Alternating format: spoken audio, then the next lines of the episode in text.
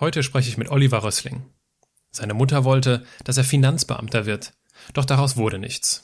Stattdessen wurde Oliver ein Generalist.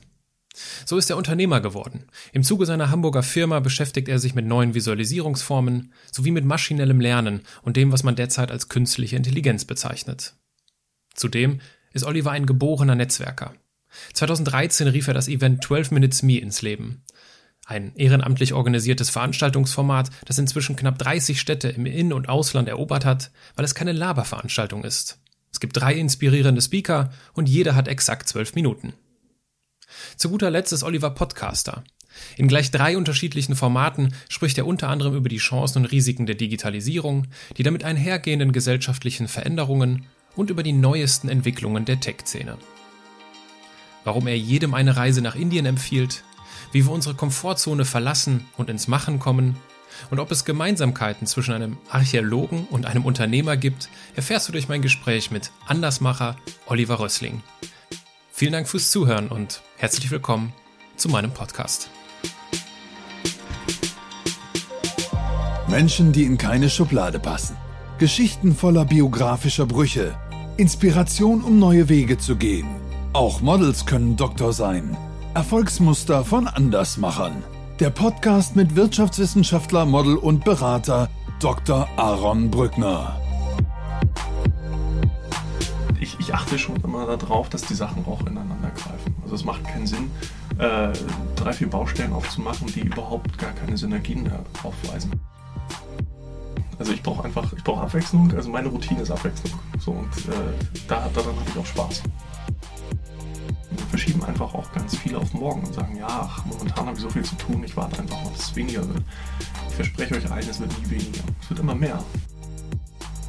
Sagen, ja, du musst einfach ein Macher sein. Ja, das klingt immer super. Was heißt denn das für mich? Bevor es losgeht, möchte ich noch eine kurze Anekdote mit dir teilen. Als meine Idee, diesen Podcast zu starten, Gestalt annahm, wurde mir Oliver, seines Zeichens ein erfahrener Moderator, Keynote-Speaker und Podcaster, als Gesprächspartner empfohlen. Als ich in Hamburg so in seinem Büro saß, konnte ich ihm zwar davon erzählen, was für Menschen ich interviewen wollte, aber mir fehlte noch der passende Begriff. Da sagte er kurzerhand, Aaron, die Menschen, die du suchst, sind Andersmacher. Lieber Olli, der Podcast ist mein Baby und du bist sein Patenonkel. Tausend Dank dafür. Olli, Hi. Es freut mich, dass ich hier bin. Ja, freut mich auch, dass du da bist. Wir weihen hier gerade deinen Podcast, beziehungsweise besser gesagt deine Podcast-Hütte ein. Ja. Beschreib die doch mal bitte kurz. Ja, wir haben dann beim Baumarkt, wir sitzen am Hamburger Jungfernstieg, habt ihr bestimmt schon mal gehört, so eine kleine Baumarkthütte geholt und haben die praktisch getuned mit Rädern, die ist jetzt im Büro, da kann man die durch die Gegend schieben, ein bisschen weiß. Das ist ein bisschen nett von denen, so skandinavisches Design. Genau, es sieht so ein bisschen aus wie in Schweden. Ja, und versucht ein bisschen Schall Schall zu optimieren, so damit man auch genau. auf einem Mikro äh, einen Podcast aufnehmen kann. Genau, das prüfen wir dann später. Klasse, dann lass uns doch, äh, dann lass uns doch einsteigen. Wie stellst du dich vor, wenn du gefragt wirst, was du beruflich machst? Oh, vieles. Also beruflich mache ich als allererstes hier für Absolute Reality halt die ganzen Themen, neue Visualisierungsformen, maschinelles Lernen. Nennen wir es künstliche Intelligenz, klingt immer so ein bisschen dystopisch, aber im Großen und Ganzen halt ja, wird für die Wirtschaft, für Industrie halt äh, virtuelle Realitäten und Hologramme bauen. Das ist halt so mein Tagesgeschäft. Und äh, nebenbei habe ich das ein oder andere eskalierte Hobby ins Leben gerufen. Äh, zum Beispiel 12 Minutes Me, wer es kennt. Ähm, große Eventplattform, inzwischen das größte Meetup Deutschlands, wo ganz viele tolle Leute das Ganze an den jeweiligen Standorten auch rocken. Und das äh, inzwischen auch schon die deutsche Grenze überschritten hat, in sechs Ländern aktiv ist, jetzt gerade in den USA startet. Was steht denn auf seiner Visitenkarte? Viele Dinge. Also das waren jetzt zwei von vielen.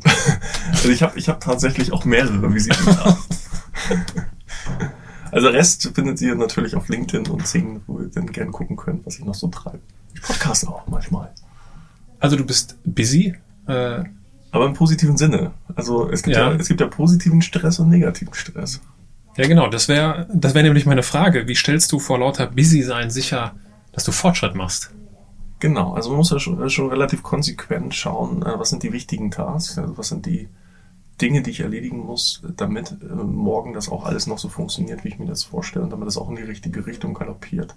So, das heißt natürlich, dass man ein Stück weit Teams um sich herum baut, die gut zu einem passen und andersrum man selber auch wieder gut in das Team reinpasst, damit sich das letztendlich gegenseitig ergänzt.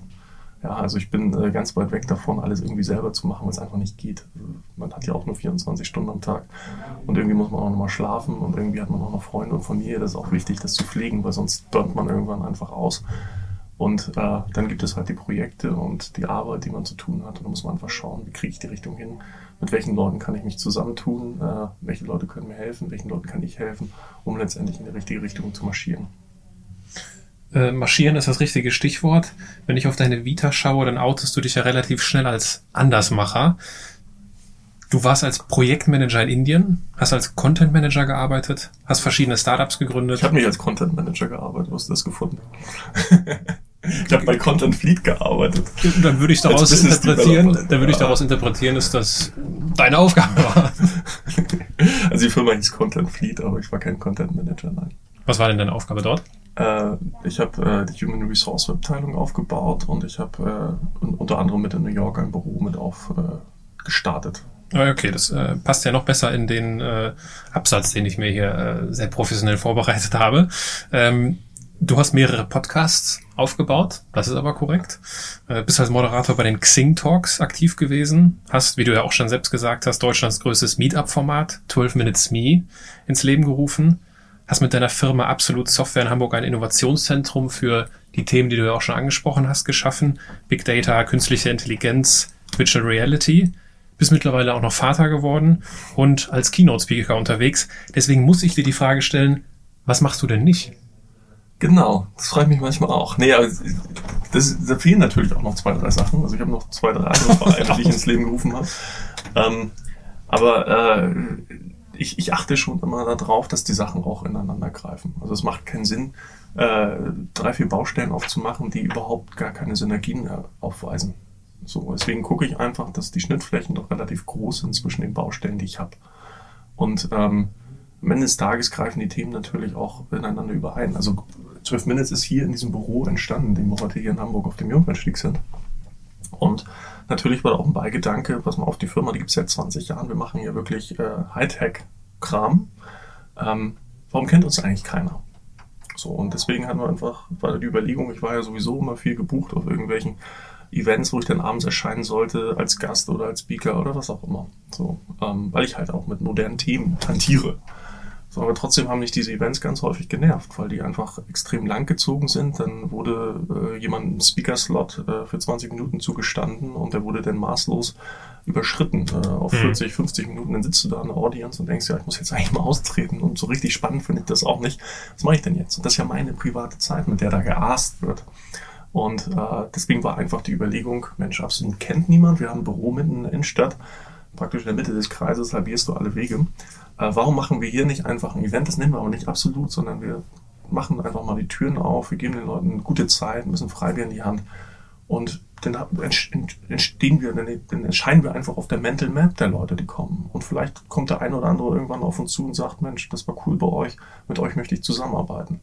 So, und das lässt sich relativ schwierig in KPIs ausdrücken, aber das ist dieser sehr warme Content, äh, ja, Content Marketing Approach, ähm, der natürlich irgendwo, den wir auch gemerkt haben, ne? dass Leute mehr Vertrauen zu uns haben, dass Leute uns überhaupt erstmal kennen und dadurch auf uns zukommen. Das ist der Mehrwert, der letztendlich auch 12 Minutes äh, zu den Partnern bringt. Mhm. Also das haben viele Partner auch schon verstanden, dass sie, wenn sie sich öffnen und eine Community bei sich reinlassen, dass einfach ein anderes Commitment und eine andere Sichtbarkeit stattfindet, als nur digital vorhanden zu sein. Mhm. Es gibt ja bei Xing diese Rubrik Qualifikation. Da führen manche Menschen, zum Beispiel ich, stolz ihre Zusatzausbildungen auf. Ja, ich habe zum Beispiel eine Ausbildung als Workshop-Moderator und ich habe mal einen Intensivkurs im systemischen Coaching äh, absolviert. Äh, bei dir steht lediglich, und ich vermute mit einem Augenzwinkern, Qualifikationen sind wichtig.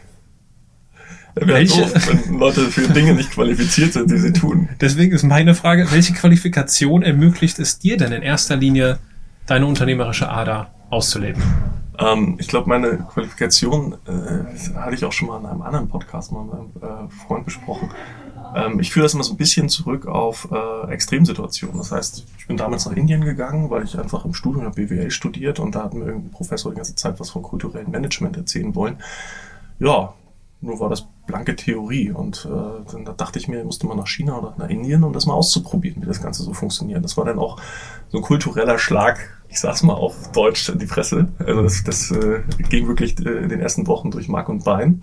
Ähm, also das ist eine sehr lange Geschichte, das wird das jetzt unnötig in die Länge ziehen, aber ich kann, ich kann es jedem, der ein bisschen Erfahrung sammeln möchte und einfach mal ein bisschen weltoffener werden, äh, empfehlen, nach Südindien zu gehen für eine Zeit. Nordindien ist auch ganz schön, aber man sieht wirklich die Extreme. Gerade in Ländern wie Indien oder China ist es halt jetzt, als ob du auf einem anderen Planeten äh, landest. Und du wirst einfach, du wirst natürlich ein bisschen demütiger auf der einen Seite, auf der anderen Seite auch wesentlich pragmatischer. Weil die Fragestellung ist immer, wie heißt du? Was machst du? Wie viel verdienst du? Was ist deine Konfession? Mhm. Ja. Und spätestens bei der vierten Frage, Konfession, da kannst du irgendwie äh, irgendwas sagen, aber äh, wenn du sagst, ja, hm, nicht so richtig, also ich glaube jetzt nicht so richtig oder so, ist halt äh, ein Tabu. Also das solltest du lieber nicht machen, weil dann die Leute anfangen zu, mit dir zu diskutieren. Deswegen habe ich mir irgendwann was zurechtgelegt. Ja, christlich geprägter Agnostiker, ich glaube an irgendwas, aber ich weiß nicht ganz genau was. Dann waren die zufriedener. Ne? also da musste ich nicht mit jedem dann eine halbe Stunde darüber diskutieren.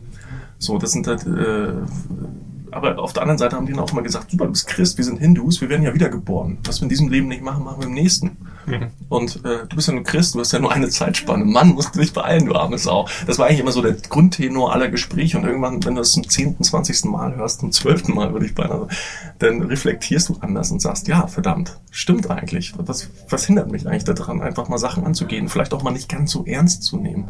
Weil wir werden ja schon hier in Deutschland äh, sehr erzogen, Dinge viel zu ernst zu nehmen. Mhm. Ja, wir kommen aus einem sehr ja, verkopften Schulsystem, was durch, maßgeblich durch die Industrie, äh, Industrialisierung geprägt ist, aber noch nicht auf, die, auf das Zeitalter der Digitalisierung vorbereitet ist. Ja, also die Flexibilität mhm. ist einfach nicht da. Wir alle werden mit den gleichen Kamm geschworen. Wer Mathe schlecht ist, bleibt sitzen. Der kann egal wie gut sein, woanders, ja, aber das passiert immer noch.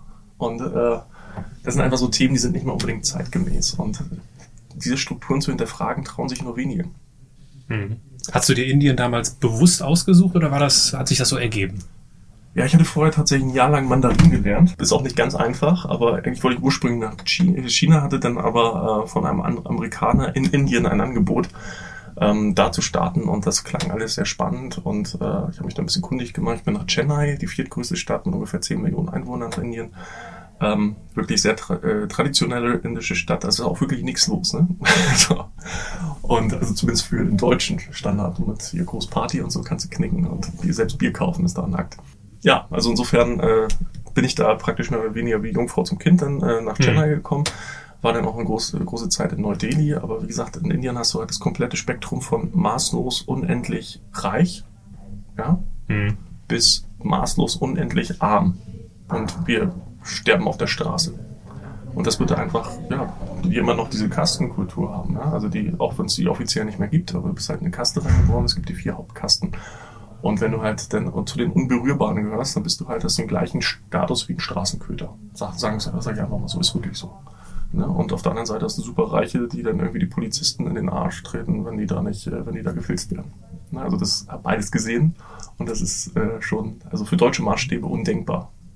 War das während deiner Studienzeit? Habe ich das richtig verstanden? Das war am Ende meines Studiums. Was waren denn deine beruflichen Überlegungen während oder am Ende des Studiums? Ja, genau. Ich habe äh, BWL studiert. das ist ja grundsätzlich so ein Schweizer Taschenmesser. Wenn man nicht weiß, was man wird, dann wird man Wirt. Ne? So ist das ein bisschen. nee, ähm, ja, also ich war, war, schon immer sehr breit interessiert, deswegen fiel es mir auch relativ schwierig, mich äh, zu, zu fokussieren auf ein Thema, wo ich unbedingt jetzt rein will. Also ich bezeichne mich selber als Generalisten. Ich glaube, inzwischen bestätigt das meine Vita.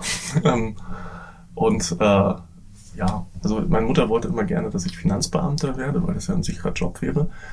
Ich glaube, dann würde ich schon irgendwo an alleine baumeln. Das wäre nicht so mein Job. Sorry, liebe Finanzbeamte, aber das, äh, ist, ist, da sehe ich mich nicht. Und ähm, da, ja, also ich brauche einfach, ich brauche Abwechslung. Also meine Routine ist Abwechslung. So und äh, da, daran habe ich auch Spaß.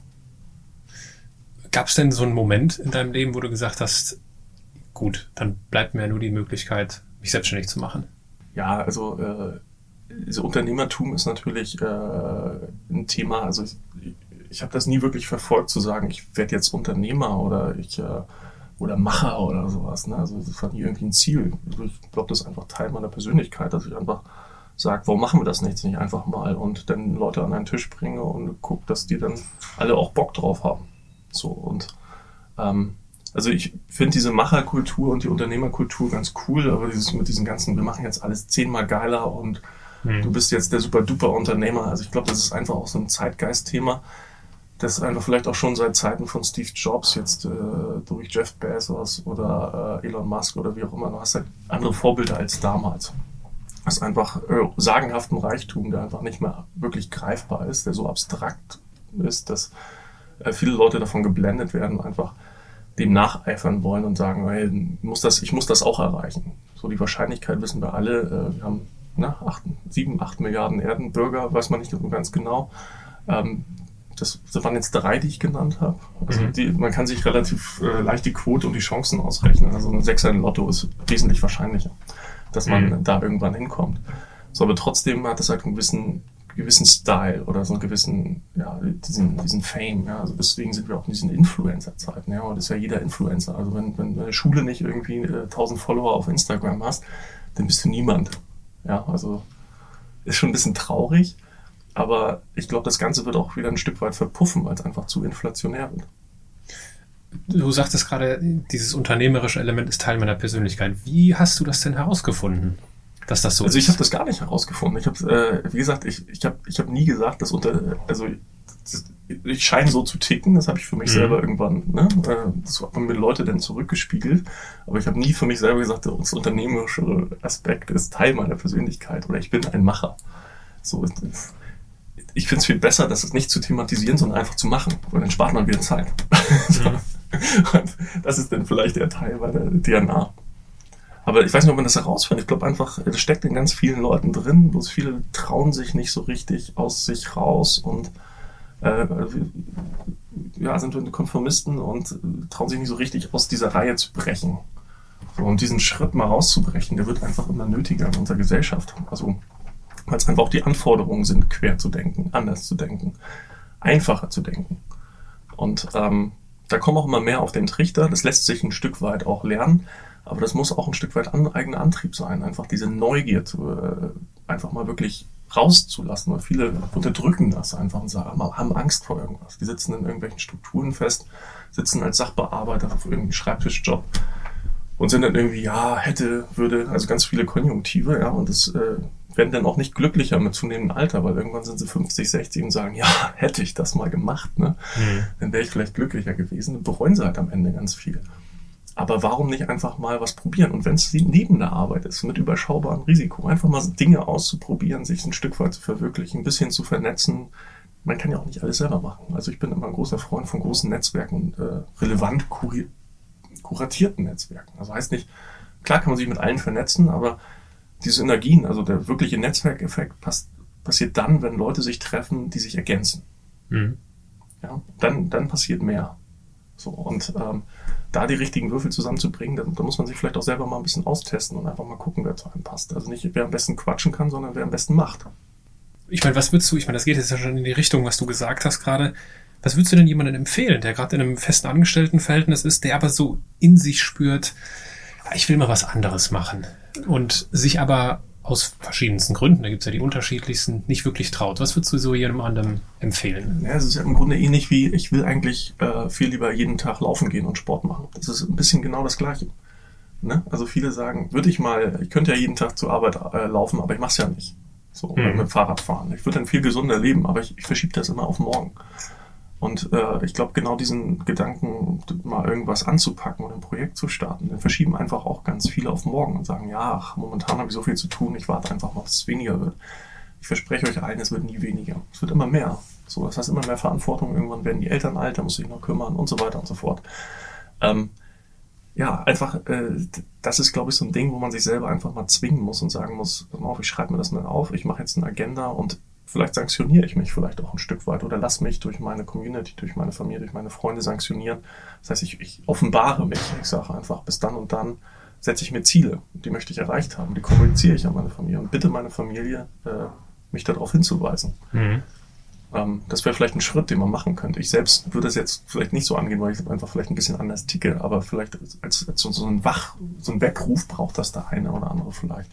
Mhm. Also ich schönes Beispiel, äh, ein Bekannter von mir, der hat neulich ein oben ohne, also männlich, ein oben ohne Bild von sich bei Instagram äh, gepostet. Ähm, So, kann man machen, muss man nicht. Also war schon ein bisschen shabby, ne? Also war schon ein bisschen was zum Greifen. und äh, was der halt gemacht hat, der hat dann so ein Video aufgenommen, wo er halt oben ohne sein, sagt, pass mal auf, ich äh, habe mir selber eine Challenge gesetzt und ich schaff's nicht, meinen eigenen Schweinehund äh, anderweitig zu triggern. Deswegen hat mein Freund einen Tipp gegeben. Ich äh, mache jetzt hier die 90-Tages-Challenge und in 90 Tagen will ich wesentlich fitter sein und äh, das auch ein, alle zwei Tage poste ich dann hier auch was bei Instagram. Insofern, ähm, so sehr man das kritisieren kann, ja, Mhm. so Privatsphäre und bla bla bla, hat man denn wiederum, schafft man sich selber einen so starken Community-Druck, doch selber seine Ziele einzuhalten, ähm, weil man möchte ja nicht schlecht dastehen. Mhm. Das ist das Letzte, was man möchte. So, und äh, man möchte nicht als jemand dastehen, der seine Versprechen oder seine, seine Ziele bricht. Ja? Ähm, also als Loser möchte niemand dastehen. Mhm. Insofern ist das schon sehr hilfreich, das so zu machen. Gibt es für dich einen Unterschied zwischen unternehmerisch tätig sein und selbstständig sein? Also man muss nicht zwangsläufig Unternehmer sein, um Projekte zu machen. Also um Projekte anzustoßen. Ja, ähm, man, also ich, ich, ich, ich würde das einfach nicht so in diese Schubladen tun. Mhm. Also du kannst als Beamter kannst du, äh, ich will wirklich nicht sagen Unternehmer sein, aber als Pro Pro Beamter kannst du spannende Projekte anstoßen, ohne jetzt zu sagen, ich muss jetzt nicht mehr Beamter sein. Es geht so, ich kann das nicht, ich habe einen Interessenkonflikt, das ist Quatsch. Jeder kann irgendwie Themen anstoßen und wenn das einfach, äh, ich werde Trainer vom regionalen Fußballverein ist, ja, oder Mhm. ich äh, mache hier irgendwie äh, ein Charity-Event oder, ne, also einfach so Sachen, die auch jedermann anstoßen kann, ja, und 12 Minutes äh, ist ja auch ein gemeinnütziger Verein. Ne? Also da äh, machen, sorgen wir einfach dafür, dass Leute Impulse mitnehmen und äh, in, innerhalb von zwölf Minuten einfach ein Stück weit auch gebildet werden.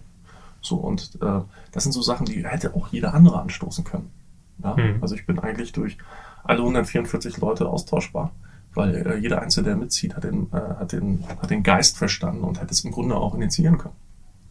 Mhm. Ich war es nun, der es gemacht hat. Aber ähm, das heißt einfach nur jeder Max, Max Mustermann oder Max Musterfrau, die, die können im Grunde einfach mal von heute auf morgen was starten, ohne dass es gleich wehtun muss und ohne dass sie gleich irgendwas aufgeben müssen. Ich finde das einen sehr spannenden Gedanken, weil dann stellt derjenige sich ja innerlich eine andere Frage. Also dann würde ich mir nicht die Frage stellen, wie kann ich mich selbstständig machen, womit kann ich Geld verdienen, wie kann ich überleben, wenn ich hier kündige, sondern was könnte mein nächstes Projekt sein? Ja, Das ist deutlich überschaubarer und realistischer ne, in der Umsetzung dann auch. Ja, man muss ja vielleicht nicht immer gleich extrinsisch denken, sondern eher Ja. intrinsisch. Also extrinsisch im Sinne, welche Anreize, welche monetären Anreize brauche ich, damit ich irgendwie mich bewege. Weil viele Leute sind einfach so sozialisiert, dass es immer gleich, muss gleich in der Kasse scheppern. Mhm. Ja, und die haben gelernt, ich studiere BWL, wenn ich bei McKinsey anfange, kriege ich äh, ein hohes fünfstelliges Gehalt. Davon kann ich mir schon mal irgendwie mein äh, 16 Zoll, äh, 80, äh, 80 Zoll äh, äh, Breitbandfernseher leisten und so weiter und so fort. Äh, und mein tolles Auto. Das sind alles Werte, die gerade durch Shared Economy, äh, Economy komplett in Frage gestellt werden. Ja? Also ich mache Car2Go in der Stadt. Ich brauche kein tolles Auto mehr. Und äh, wenn ich einen breiten Fernseher will, dann setze ich mir eine VR-Brille auf. Dann habe ich 360 Grad. Bild, ja.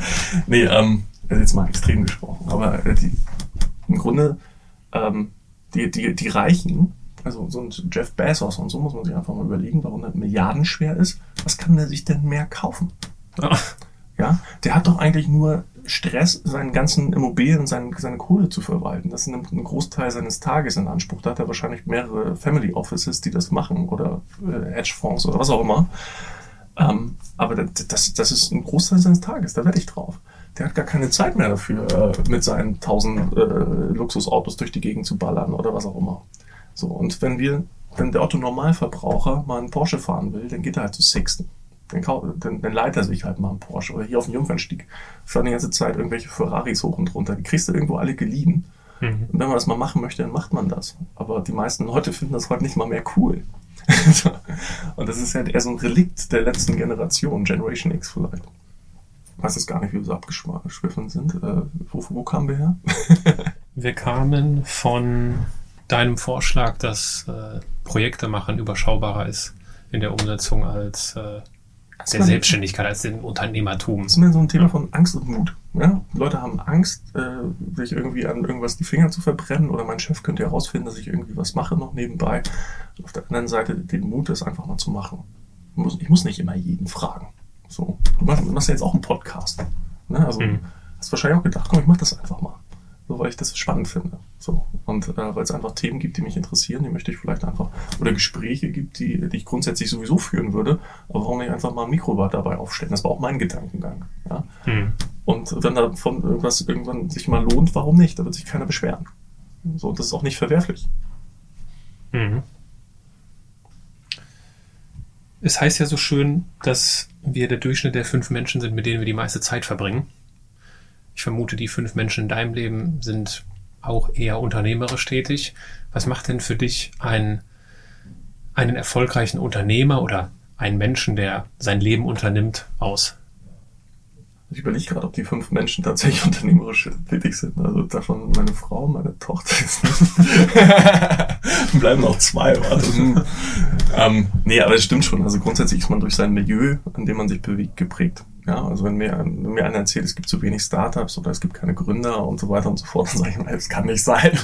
ich kenne die doch alle. So, ähm, aber man hat ist natürlich gebiased. So, ähm, aber du hast gefragt, was macht einen erfolgreichen Gründer oder Unternehmer? Ja, genau. Was machst du aus deiner Sicht? Was ist so ein Muster, was vielleicht auch erfolgreiche Unternehmer oder Gründer, die du kennst, gemeinsam haben? Ja, die halt äh, grundsätzlich macht es total Sinn. Es äh, kommt vielleicht eher aus Amerika oder Skandinavien, in Chancen zu denken und nicht in Risiken. Das ist halt genau das, was ich vorhin schon mal meinte. Wir sind halt so sozialisiert in Deutschland in, in Risiken. Also was könnte alles schiefgehen? Wo ist ein Fehlerpotenzial und so weiter und so fort zu denken, sondern äh, im Gegensatz dazu einfach zu gucken, welche Chancen bietet mir das denn? Ne? Wie realistisch ist das, dass ich das umsetze oder was habe ich zu verlieren? Ne? Und das sind eher die, die Gedanken, die erst nach den ganzen Risiken und äh, Problemen äh, kommen. Mhm. Eigentlich müsste es genau invers sein. Das Schöne an dem Gedankengang ist ja, dass er universell gültig ist. Weil selbst wenn ich einen Zug verpasse, versuche ich mich daran zu trainieren, mir genau diesen äh, Gedankengang zurechtzulegen und mich frage, okay, gut, so ist es. Wie kann ich das jetzt nutzen? Ne? Also dieses Chancen ergreifen, nicht nur aufs große Ganze im Leben, das große Einmaleins äh, des Lebens, sondern auch für die kleinen alltäglichen Dinge. So ja, für mich. mal wieder bei Oma an. Ja, richtig, genau. Solche Sachen. Genau. Kennst du diesen Gedanken, was ist, wenn es nicht klappt? Ja, natürlich. Wie gehst du damit um? Ich, also ich äh, konsolidiere regelmäßig meine Projekte. Also ich schiebe regelmäßig mal was Neues an oder ich versuche regelmäßig mal was Neues. Und ähm, ich hinterfrage auch regelmäßig, macht das wirklich Sinn, da weiter Zeit reinzustecken. Mhm. Es ist nicht so, dass äh, ich Themen einfach anstoße und die für immer laufen lasse. Irgendwann muss man einfach sagen, ja, okay, es hat jetzt nicht so geklappt, wie ich mir das vorgestellt habe oder ich habe nicht die Zeit und Energie, die, die es jetzt bedarf, da reinzustecken äh, und ich kenne jetzt auch keinen, der das mal kurzfristig machen könnte. Da muss man irgendwann vielleicht auch mal das eine oder andere Projekt auf Eis legen oder komplett einstampfen. So, das ist dann manchmal vielleicht ein bisschen schade, aber es ist niemals ein Weltuntergang und es hilft einem eigentlich nur, besser zu fokussieren und zu sortieren, was wichtig ist. Hast du dann ein System? Also machst du das einmal im Quartal, einmal im Jahr oder ist das bei dir intuitiv? Ich glaube, das, das passiert einfach. So einfach, ähm, also spätestens, wenn man was Neues startet, guckt man nach hinten und äh, überlegt, was, was, was habe ich denn da eigentlich noch? Was trage ich da eigentlich noch mit mir rum? Ne? Also was für eine Fettschürze, von welcher Fettschürze kann ich mal was abschneiden? Und ähm, das passiert dann praktisch regelmäßig. Also da, wenn, wenn, wenn ich dann was Neues angehe, wenn ich einfach einen neuen Gedankengang habe oder was vielleicht auch erneuern möchte, was ich habe, dann äh, kommt auch immer gleich der andere Gedankengang nach dem Motto, okay, wo kann ich denn die Zeit herholen, die äh, ich dafür brauche? Ja, und dann äh, gucke ich in meine Bilanz und schaue, was da alles drin steht. Ja, okay, das Ding ist super. Finde ich dafür jemanden, der das weitermacht oder muss ich da tatsächlich die Galionsfigur sein? Ne? Nach welchen Kriterien beurteilst du das? Nach Zeitaufwand, nach Geldaufwand, nach was, was ist das da, was, was du bewertest? Also das allererste ist erstmal, macht mir das noch Spaß? Also erfüllt mich das in irgendeiner Form? So, wenn ich da, wenn ich das Häkchen schon nicht äh, mehr setzen kann, dann ist eigentlich schon, dann, ist das Ding schon, dann ist der Drops gelutscht. Wenn es mir einfach nur noch nervt, dann ist es einfach, dann ist es einfach was, was ich loswerden möchte. So, ne? Wie so, ein, so eine Warze irgendwie, die man mhm. Schön, schöner Vergleich. Schönes Bild. Mhm. Danke dafür. Gern geschehen. nee, also schlimm ist dann meistens nicht, aber ich freue mich dann einfach, bin dann meistens dann auch, ich bin ein sehr euphorischer Mensch dann bei einigen Themen, die ich dann spannend finde und ähm, haue ich dann auch mit relativ Elan, viel Elan da rein und überlege dann, also ich, ich ziehe tatsächlich Bilanz, wo macht es einfach nicht mehr so viel Sinn, Zeit reinzustecken.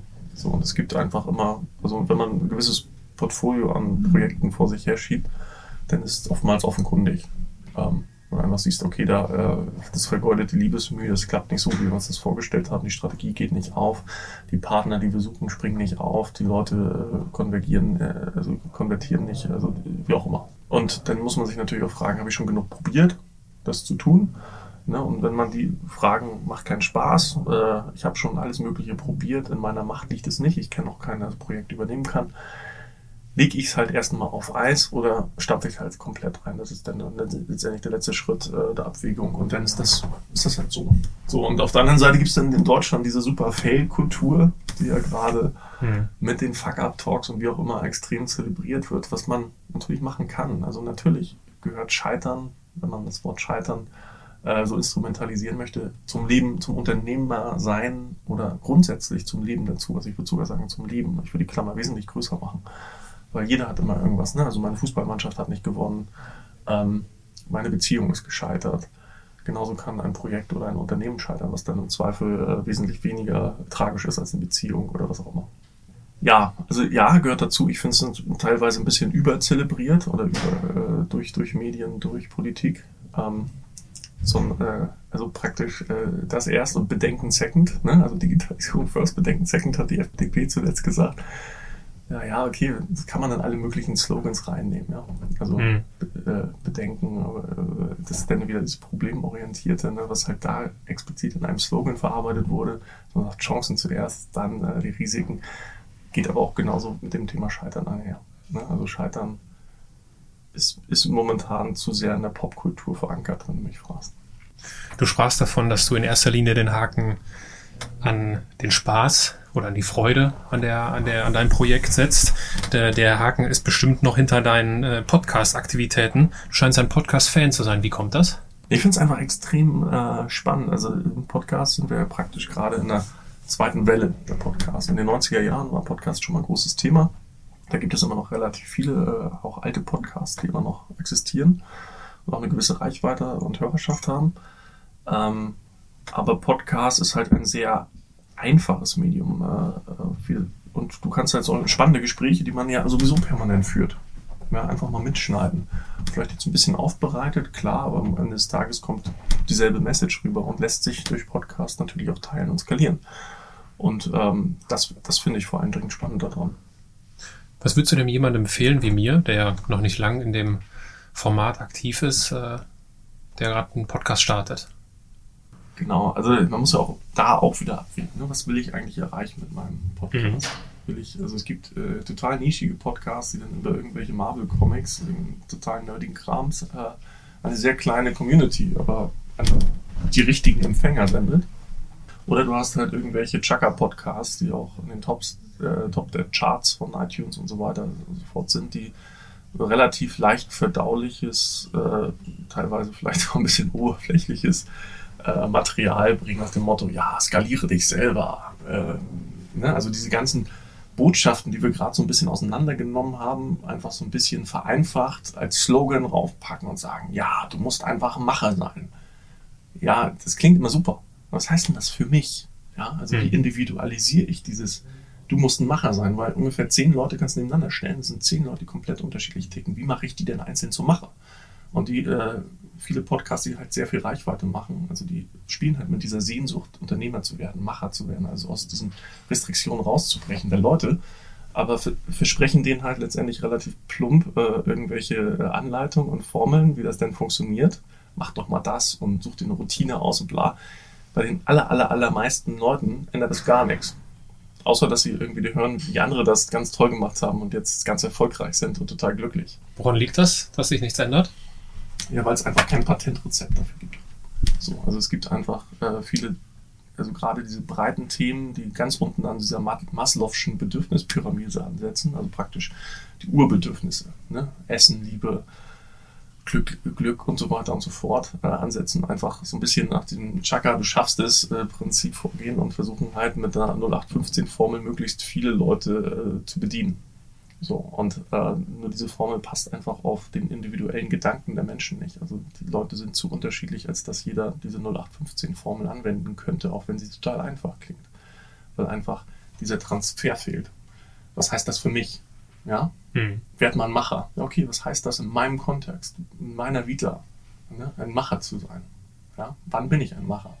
Und ähm, da wird, finde ich, den Leuten teilweise doch ein bisschen viel vorgeheuchelt, ohne den tatsächlichen äh, eine, eine, Empfehlung zu geben, die auch individuell auf die Person passt.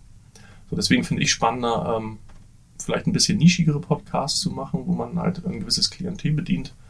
Ähm, momentan mache ich den Stunde Null Podcast, ähm, wo ich mit dem Henning Vöbel vom Hamburger Weltwirtschaftsinstitut über gesellschaftliche äh, äh, Folgen der Digitalisierung spreche und dem Wilbert Hirsch, der da praktisch organisch dazugewachsen ist, der so ein mhm. Tonstudio hat, also so ein richtiger, schreibt Jingles, Musiker. Also einfach ein total heterogenes äh, äh, Trio, ähm, wo wir einfach ab und zu auch nochmal einen Gast dazu holen. Einfach total lockere Runde mit einer Flasche Wein, äh, einfach mal eine Stunde lang Themen äh, beackern. So. Und auch null vorbereitet. Das ist eigentlich so eine Art wie eine, wie eine Podcast-Jam-Session. Mhm. Ja, also finde ich jetzt gerade auch. Also es ist ja nicht so, dass wir groß in der Schablone unterwegs sind. Mhm. Und ähm, das, äh, das finde ich ganz nett und das finden dann viele Leute auch ansprechend. Und wir, tatsächlich ziehen wir halt auf ein gewisses Niveau der Leute ab, also die wirklich mal Digitalisierung und die gesellschaftlichen Implikationen verstehen wollen. Das heißt nicht, dass wir den Anspruch haben, dass wir da die Weisheit erzählen und äh, Handlungsempfehlungen geben, die dann auch überall wieder an, äh, andocken. Aber ich glaube doch, dass wir wesentlich mehr ins Detail gehen und Zusammenhänge erklären. Für uns, uns gegenseitig halt einfach auch aufgrund der unterschiedlichen Bieter. Ähm, wo dann Leute, die interessiert sind, wie sind die Zusammenhänge denn tatsächlich, einfach doch eher mal zuhören, als Leute, die einfach nur eine schnelle Empfehlung wollen. Weil immer mehr Podcasts sind einfach auf Zeit. Also bei 12 Minutes, ne, den Schuh muss ich mir anziehen, das ist ja auch alles auf Zeit, das ist aber bloß, um das Gelaber zu sparen, ja, weil einfach viele Leute da permanent physisch vor Ort bedient werden. Beim Podcast kann ich halt jederzeit ausschalten und wieder mhm. einschalten. Deswegen habe ich das ist eine individuelle Entscheidung, wann ich ausschalte. Und da finde ich, also diese Druckbetankung äh, in zwölf Minuten, das muss äh, oder auf 15 oder 20, was die dann teilweise machen, ähm, teilweise mit einem Time-Timer oder wie auch immer auf dem Tisch, kann man machen. Ähm, wie gesagt, viele Leute raufen sich einfach durch diese Druckbetankung, dass da irgendein Häppchen für sie dabei ist. Mag, mag an der einen oder anderen Stelle auch sein. Aber ich finde es dennoch wesentlich interessanter, wenn man da wirklich mal im Detail reingeht und Themen wirklich mal auseinander nimmt. Stichwort Gelaber. Ich habe mich vor meinen ersten Interviews immer gefragt, äh, ich will ja nicht rumlabern, wie, lang ist denn die ideale Podcast-Session? Keine Ahnung, ich, ich glaube zwischen 30 Minuten und 50 Minuten ist eine gute Zeit weil irgendwann hast du, brauchst du dann einfach auch eine Pause. Weil gerade wenn man so ein bisschen Deep Dive mal ein bisschen tiefer in die Materie geht, muss man ja sein Hirn manchmal auch anstrengen, auch in einem Podcast. Mhm. Egal wie spontan die Session ist oder wie vorbereitet. Ähm, du brauchst dann einfach irgendwie, oh, musst dich auch mal akklimatisieren, mal irgendwie rausgehen, äh, frische Luft schnappen oder was auch immer. Und irgendwann wird es dann einfach sehr, sehr, sehr lang. Es gibt auch Podcasts, die gehen drei, vier, fünf, sechs, sieben, acht Stunden. Das sind meistens irgendwelche Gamer, die irgendein Spiel spielen und sich dabei irgendwie unterhalten, was dann viele nebenbei laufen lassen. Das hat jetzt thematisch jetzt nicht die große Tiefe. Sagt dann, ja, ich habe hier einen Headshot verpasst, dem Typen beim Counter-Strike oder was auch immer. Ja, das kann man so nebenbei laufen lassen. Das strengt einen nicht wirklich an. Aber wenn man äh, versucht, tatsächlich Themen zu beackern in einer gewissen Tiefe, dann kann das auch den, den, den, den jemanden, der aufgenommen wird, genauso wie die Person, die zuhört, auch so ein bisschen zum Nachdenken verleiten. Und das Gehirn ist letztendlich auch ein Denkmuskel und verbraucht auch Energie und muss dann auch irgendwann mal geschont werden. Stichwort Zuhören. Du benutzt hier im Office Alexa, die Soundsprachsteuerung von ja. Amazon. Hast du in Zeiten von Datenskandalen keine Angst, abgehört zu werden? Ja, also ich könnte jetzt so schön sagen, ich habe ja nichts zu verbergen. Also ich passe schon auf, was ich sage, wenn ich, wenn ich im selben Raum mit der Dose bin. Ja. Ach, ist das echt so dann? Ja, also krass. Also wenn es wirklich, also äh, meine Frau zu Hause sagt immer, es wäre schön, wenn du das nicht im Wohnzimmer installierst, das Ding. Also, wie gesagt, man, das hat immer ein bisschen Geschmäckle.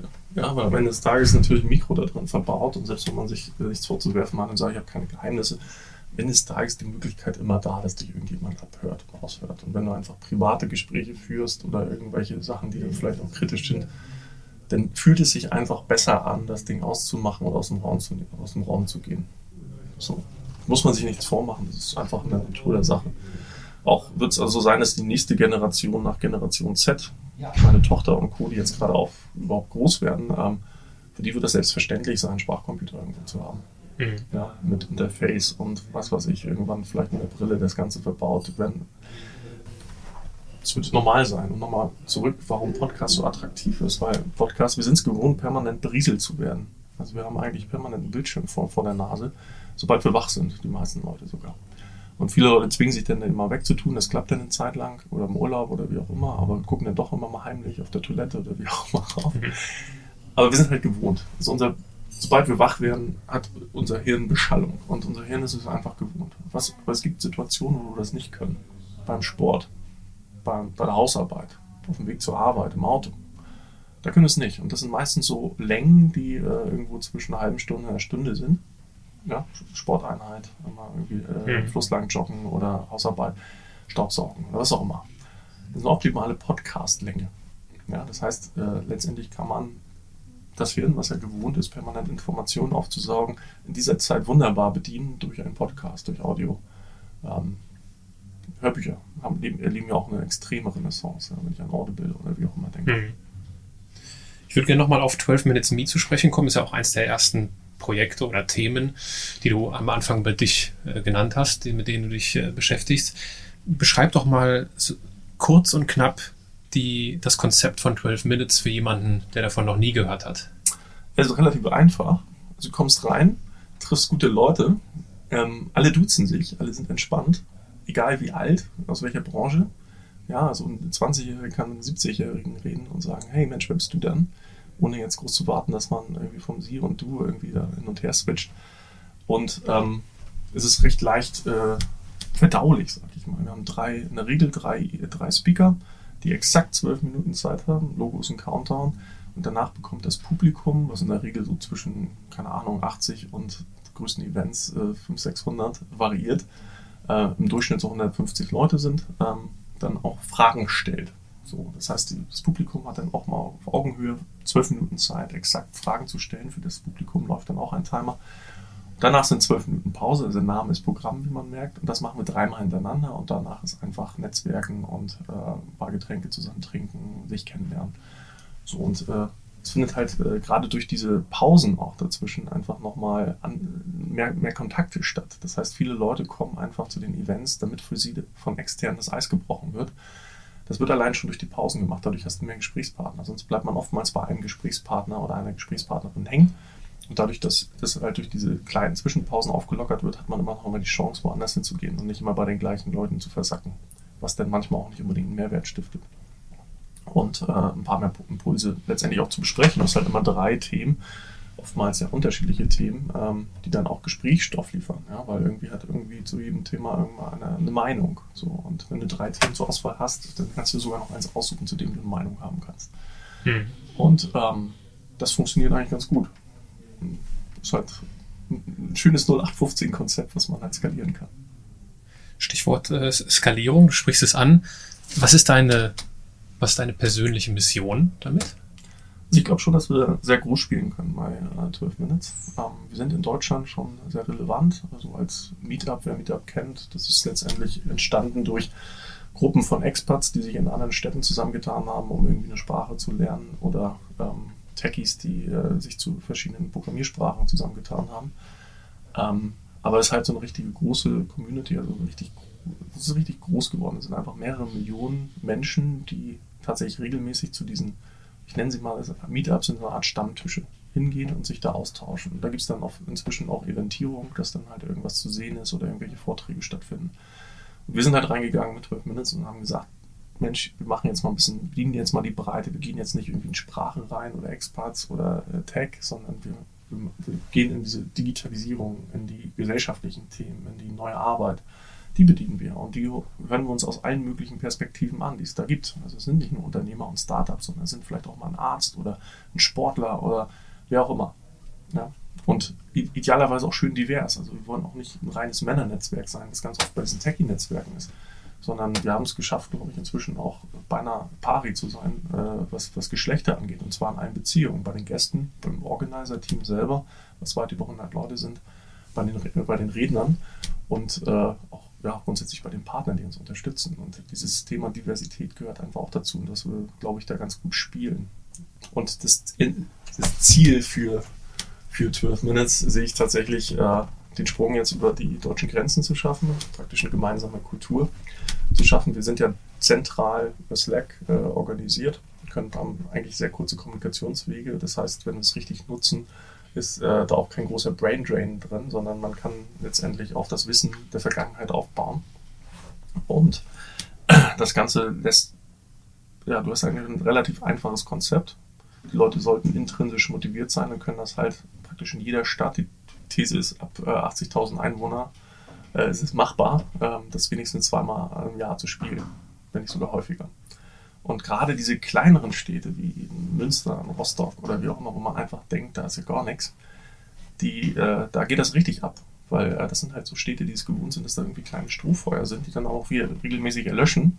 Aber wir kommen halt mit einer regelmäßig rein, äh, Regelmäßigkeit rein, weil das Team, das das macht, committet sich, das halt regelmäßig stattfinden zu lassen. In der Regel haben wir dann auch einen festen Partner für Location und Getränke. Hm. Und dann findet das da statt, dann gibt es halt keinen großen Hassel, dann brauchst du drei Speaker und los geht's. Und du gibst letztendlich den kleinen lokalen Milieus, die sich natürlich auch im Rahmen der neuen äh, New Economy und der Digitalisierung mit neuen Themen auseinandersetzen, auch eine Chance, äh, sich selber zu feiern.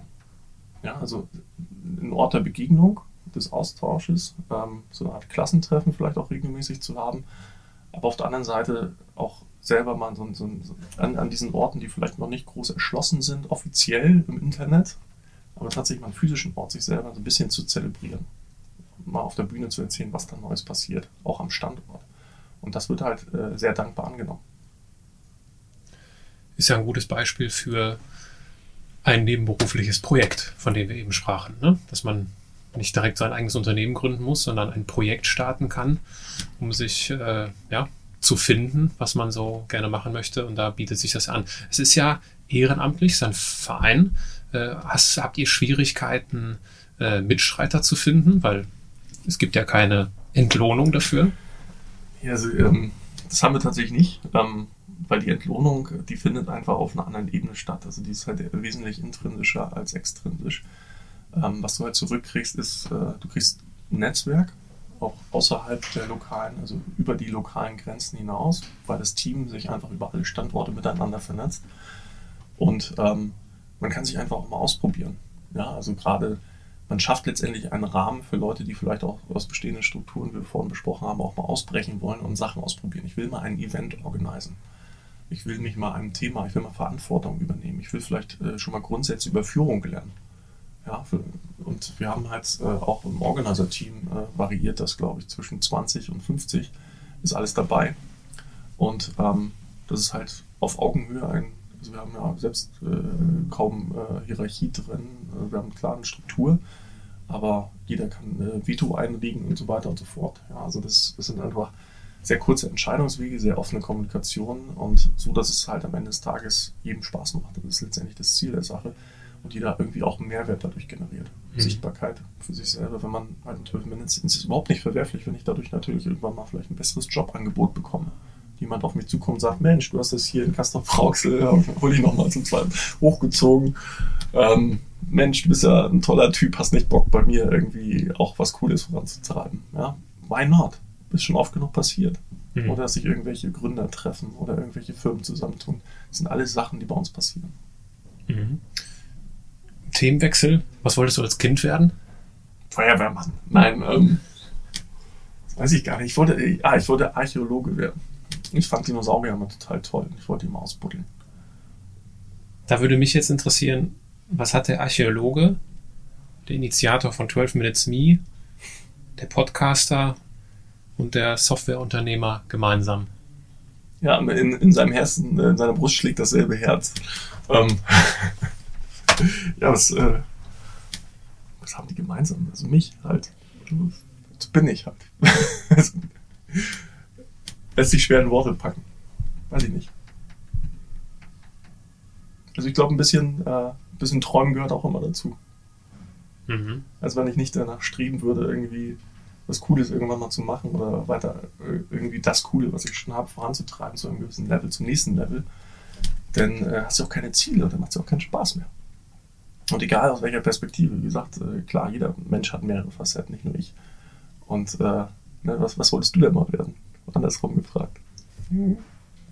Ja, das äh, verschiedene Sachen, aber ich, ich hänge, ich hänge gerade, ich hänge gerade, weil ich finde das Bild des Archäologen sehr spannend. unpassend, weil was macht der Archäologe? Ähm, er buddelt aus, er entdeckt immer wieder neu, ist äh, viel unterwegs, reist um die ganze Welt. Ich habe in meinem Familienkreis jemanden, der dieser Tätigkeit seit vielen Jahren sehr erfolgreich nachgeht und äh, man könnte das Gefühl haben, er hat ein rastloses Leben, aber ich glaube, er ist, er führt ein sehr glückliches Leben, weil er immer wieder neue Dinge ausbuddeln kann an, an den Enden der Welt. Und ich finde, da gibt's, was die inhaltliche Ausrichtung eines Archäologen angeht, definitiv eine Schnittmenge Ja, zu ja unternehmerischer Du Tätigkeit. hast meine Frage. Was wolltest du mal werden? Ich wollte Schön überspielt. mein, also ich habe früher immer Podcaster. ich habe früher ich habe früher immer Sport gemacht und äh, wollte immer Profi werden. Das war so mein In, in welchem Sport? genau. Früher war es also ganz am Anfang war es Fußball natürlich, Klar. Fußballprofi. Das war so das Ding. Dann bin ich in den über die, über Tischtennis in den Radsport gekommen. Dann wollte ich Radprofi werden, was zum Glück nicht geklappt hat. Und äh, das war so mein das war mein eines Spiel. Mein anderes Spiel war, was mir zu dem Zeitpunkt halt nicht bewusst war, dass ich gern geschrieben habe.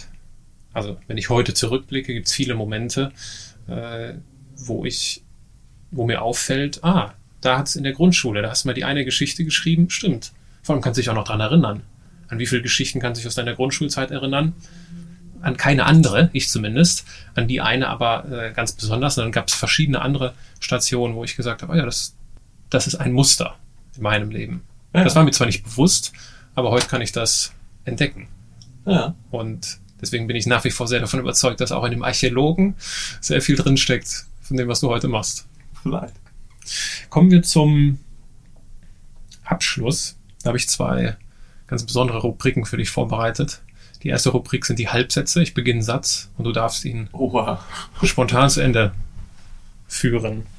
Probleme löse ich, indem ich Andere nach, äh, nach ihrer Einschätzung frage. Oder einfach Dinge ausprobiere. was andere Leute über mich sagen. Ist mir im Großen und Ganzen nicht besonders wichtig. Ich freue mich natürlich über positive. Also wenn, wenn, wenn mich jemand positiv erwähnt und nicht despektierlich, aber im Großen und Ganzen ist mir doch nicht so wichtig. Selbstbewusstsein gewinne ich durch.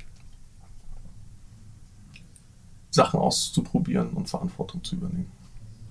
Wenn alles zu viel wird. Dann, äh, ja, dann gehe ich nach Hause, setze mich in die Badewanne und ziehe mir auf Netflix irgendeine Serie rein. Die nächste Rubrik sind die Assoziationen. Jetzt wird es noch kürzer. Ich gebe dir einfach einen Begriff und du kannst, du reagierst spontan. Die, es gibt keine Länge, Oha. die vorgegeben ist. Facebook. Ja, benutze ich. Äh, viele, viele Freunde melden sich immer mit lautem äh, Bomborium, Bamborium ab, äh, kommen dann aber nach zwei Wochen wieder. Aber äh, tun dann immer so, ach ja, ich wusste gar nicht, dass das eine Datenkrake ist. Ja, die AGBs, da habe ich auf Akzeptieren geklickt. Das ist ja doof. Ja, hm. Schöpferische Zerstörung. das ist, glaube ich, ein Prozess, äh, der grundsätzlich äh, in der Evolution der Menschheit inhärent ist, dass man halt regelmäßig Dinge und Strukturen, die entstanden sind, auch hinterfragt. Ja, gerade von einer Dampfmaschine Industrialisierung jetzt zu Digitalisierung muss ich halt die, die Routinen der In- Industrialisierung, die Skalierbarkeit, die sehr linear ist, der Industrialisierung äh, hinterfragen und über Disruption der Digitalisierung, der Exponentialität nachdenken. Netzwerken. ja, sollte kein Selbstzweck sein. Ähm, es macht schon Sinn. Also ich, inzwischen ist es so, dass ich mir doch Kontakte gerne empfehlen lasse, weil ich dann einfach durch meine Peer, durch meine, durch meine Leute, die ich kenne, durch mein Milieu, die wissen halt, was mir wichtig ist, wer, mit wem ich kann. Ähm, deswegen habe ich da einen relativ hohen äh, Wert an Matches, dass es dann auch wirklich äh, klappt, wenn ich Leute kennenlerne. Ich glaube, so haben wir uns ja auch kennengelernt. Mhm.